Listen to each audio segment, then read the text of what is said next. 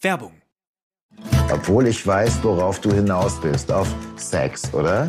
Sagen wir, man hätte besoffen Sex in der Öffentlichkeit. Was wird da aufgerufen? Das 17. Bundesland. Der Mallorca-Podcast mit Ingo Wohlfeil und Stefan Netzeband. Wie fühlt sich der Ballermann an in der neuen Saison? Was kosten aktuell Flüge und Hotels? Welche Promis sind auf der Insel und welche Stars in Bierkönig oder Megapark? Mit das 17. Bundesland bist du immer auf dem Laufenden. Jeden Donnerstag, wo es gute Podcasts gibt. Werbung Ende.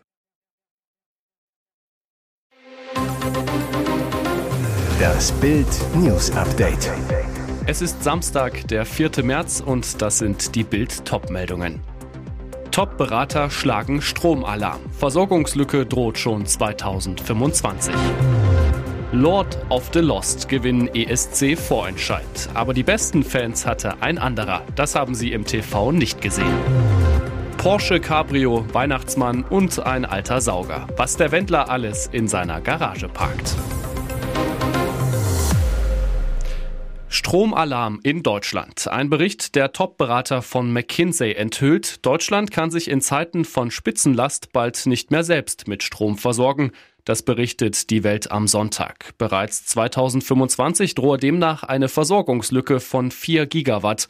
Bis zum Jahr 2030 könnten sogar 30 Gigawatt fehlen. Damit steuern wir in eine erhebliche Unterdeckung zu. Eine Kapazität von 30 Gigawatt entspricht etwa 30 thermischen Großkraftwerken, heißt es im neuen Energiewendeindex der Top-Berater von McKinsey, der der Welt vorab vorliegt. Im Klartext, Deutschland fehlen Dutzende Kraftwerke. Insgesamt treten Versorgungslücken im Jahr 2030 knapp 100 Mal auf. Rund die Hälfte der unterversorgten Phasen dauere weniger als fünf Stunden. Die längste Phase dauert ungefähr 21 Stunden an, schreiben die Experten um Thomas Fahlenkamp in ihrem Bericht. Die McKinsey-Analyse ist eine Klartextansage an die Bundesregierung, denn noch vor kurzem verkündete die Bundesnetzagentur, dass in den gewählten Szenarien die sichere Versorgung mit Elektrizität im Zeitraum 2025 bis 2031 gewährleistet ist. Das Ergebnis ist amtlich. Lord of the Lost tritt für Deutschland beim Eurovision Song Contest 2023 am 13. Mai in Liverpool an. Die Rockband um Frontmann Chris Harms spielt normalerweise auf großen Festivals wie dem Wacken Open Air. Mit ihrem Sieg beim ESC Vorentscheid werden die Hamburger die Geschichte rund um die Schlagerveranstaltung revolutionieren. Ihr düsterer Gewinnersong Blood and Glitter hat sich klar beim Publikum durchgesetzt, obwohl es im Studio erstmal gar nicht danach aussah. Das haben sie im TV nicht gesehen. Obwohl die Heavy Metal Band punktemäßig den Sieg abräumte, geht der Preis für die besten Fans des gestrigen Abends eindeutig an Ballermann-Star Icke Hüftgold. Der Hesse, der letztendlich nur den zweiten Platz erreichte, ließ nichts unversucht, seiner Partygemeinde beim Vorentscheid des ESC Gehör zu verschaffen. In Kult-Jogginganzügen und der typischen Perücke sangen die Fans Stadionhymnen wie Ohne Icke wär hier gar nichts los, freuten sich auf einen tollen Abend und darauf, ihr Idol Icke Hüftgold zu Icke Punktgold zu machen. Diese Frau ist einer der größten Feinde der Islamischen Republik Iran. Die Mullahs haben versucht, Masih Alinejad im Exil in den USA zu entführen und zu töten. Aus dem Exil heraus erschüttert sie das brutale islamische Regime und kämpft darum, dass die aktuellen Proteste weitergehen. Ihre Waffen sind die Tastatur ihres Laptops, ihre laute Stimme und die Wahrheit über die Mullahs. Die Journalistin und Aktivistin träumt davon, eines Tages in einen freien Iran zurückzukehren. Mein Ziel ist es jetzt, das Regime zu stürzen. Das Land zu regieren oder Teil der Regierung zu sein, ist jetzt nicht mein Ziel. Ich will bloß die Mullahs loswerden, sagte Ali Nejad zu Bild. Alinejad war in Deutschland, um an der Münchner Sicherheitskonferenz teilzunehmen. Sie freut sich, dass dieses Jahr keine Vertreter des islamischen Regimes eingeladen wurden, sondern nur Oppositionelle. Sie ist laut, redselig, emotional, voller Energie und zugleich eine Zuhörerin. Alinejad wurde kürzlich von der Zeitschrift Time als eine der Frauen des Jahres 2023 ausgezeichnet. In seiner Garage ist nicht nur Platz für Pferdestärken. Schwangerschaftsalltag bei den Wendlers. In ihrer Wahlheimat Cape Coral in Florida machten Sänger Michael Wendler und seine Frau Laura Müller jetzt einen Ausflug zum Schnellrestaurant Applebee's. Danach ging's ab zur Steuerbehörde. Daheim entspannte sich der Wendler dann vom Steuerstress und mähte auf seinem Craftsman-Aufsitzmäher den Rasen und er ließ in seine Garage blicken. Bild zeigt, was Laura und der Wendler hier alles parken. Neben einem Porsche 911 Cabrio, 385 PS und knapp 130.000 Euro teuer, parkt der Wendler auch Weihnachtsdeko, unter anderem Nussknacker und Santa-Figur, einen alten Spiegel und einen Sauger. Außerdem ein Ringlicht, wie es gern für Instagram-Aufnahmen genutzt wird. Ob die werdenden Eltern hier schon bald Teile ihrer Babyausstattung parken werden? Die erste Pole Position der Saison 2023 geht an Max Verstappen. Doch das Topthema nach der Qualifikation ist ein Deutscher, Nico Hülkenberg. Während der amtierende Weltmeister vor dem großen Preis von Bahrain am Sonntag zum 21. Mal auf Startplatz 1 rast, kann sich der letzte deutsche Pilot über eine bockstarke Rückkehr in die Königsklasse des Motorsports freuen. Hülkenberg rast mit seinem Haas überraschend in den letzten Abschnitt der Qualifikation, startet morgen von Rang 10. Wie stark die Leistung einzuschätzen ist, zeigt ein Blick auf Teamkollege Kevin Magnussen. Der Däne fliegt bereits in Q1 raus, geht nur von Rang 17 ins Rennen. Deutlich besser lief es für Red Bull und Ferrari. Verstappens Teamkollege Sergio Perez wird Zweiter in der Qualifikation. Die beiden Ferrari von Charles Leclerc und Carlos Sainz Jr. folgen auf den Rängen 3 und 4. Doch das Top-Thema bleibt Hülkenberg.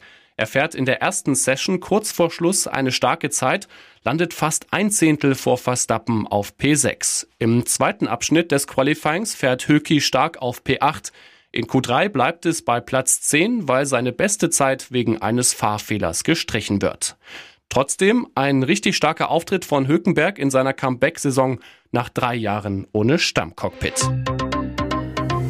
Und jetzt weitere wichtige Meldungen des Tages vom Bild Newsdesk. Schande vor dem Bundestag. Klimaextremisten beschmieren Grundgesetzdenkmal. Was für eine Schande. Klimaschutzextremisten haben unweit des Bundestags ein Grundgesetzdenkmal beschmiert.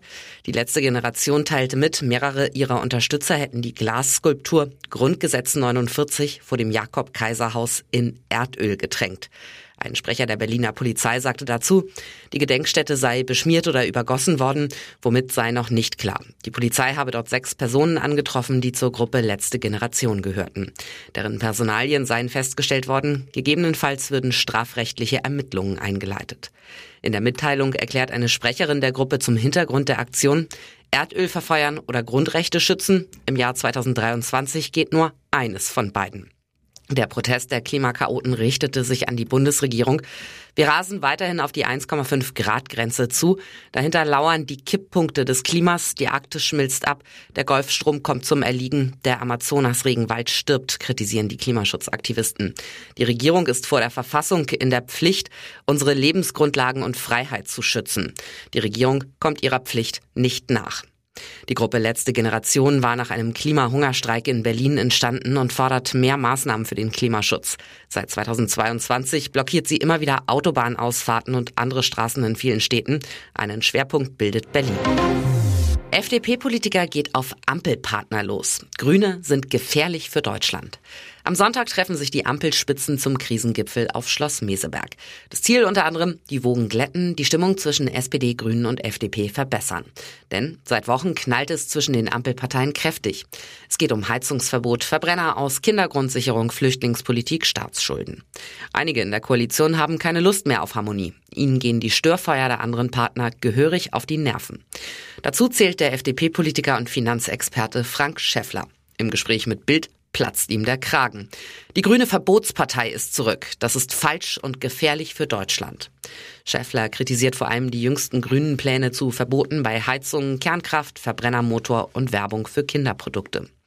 Die Grünen müssen endlich begreifen, dass viele Verbote unser Land arm und kaputt machen, so der FDP-Mann zu Bild. Das darf nicht der Anspruch der Regierung sein.